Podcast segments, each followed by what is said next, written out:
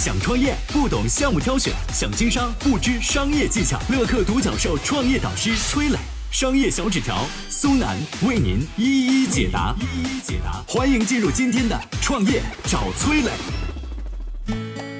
五一期间，北京二手房市场为何出现狂欢？学区房概念是怎么来的？改革到底行不行？创业导师苏南，乐客独角兽联合创始人，营销专家，今日头条特约内容导师，全网粉丝超过五百万。有请松南，有请松南。五一黄金周期间啊，北京二手房市场迎来了一波狂欢，一天成交十套千万级的学区房。这不是疫情之后的楼市回暖，而是因为北京西城区推出了新的学区房政策，多校划片，六年一学位。具体什么意思呢？多个小学组成一个学区，每个房子对应的学校有好几个，到底上哪个学校，摇号来定。而且六年之内，一套房子只能锁定一个学位，相当于学区房限售六年。这两个政策一出啊，让那些以为买了学区房就铁定能上好学校的家长和炒作学区房的人傻了眼，手里的房子涨价空间大大缩减。啊，这不，他们赶紧就把房子给挂出去了，想在新政落实之前卖掉，这才有了五一期间北京二手房市场的热潮。不过，二手学区房真的能降温吗？事实并非如此。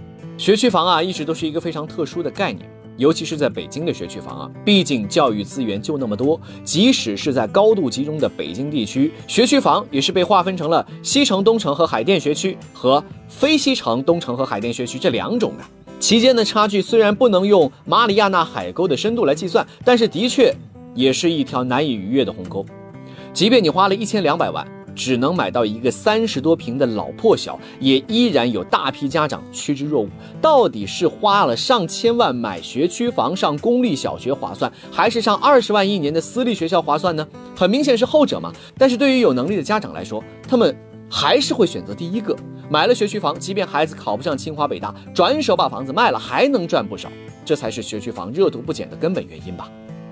在局外人看来，天价学区房是市场扭曲到极致的结果，但是对于有能力的家长来说，学区房有其不能忽略的合理性。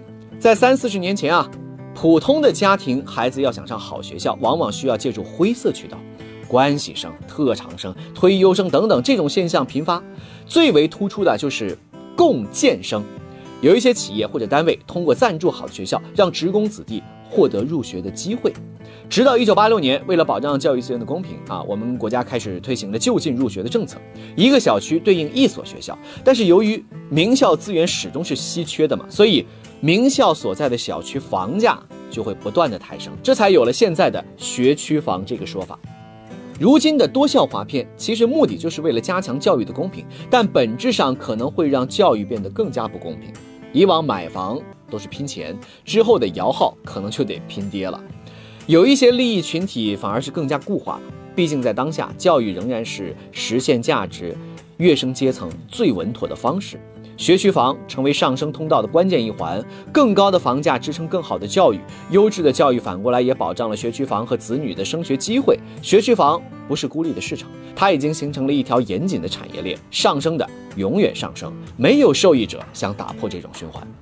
要想平衡学区房的市场，眼下只有一条路，就是把教育推向市场，让教育的开支回到教育本身，让有条件的家长去找顶级的私立名校，别让人们再以教育的名义在房子上搏傻投机了。我是崔磊，很多互联网公司啊都曾经邀请我去分享创业方面的课程，包括抖音、快手、百度、阿里、腾讯等等。我把主讲的内容呢整理成了一套音频课程，这套课程啊包含了创业怎么找合伙人，怎么找到投资人，怎么制定正确方向，怎么组建自己的团队等等。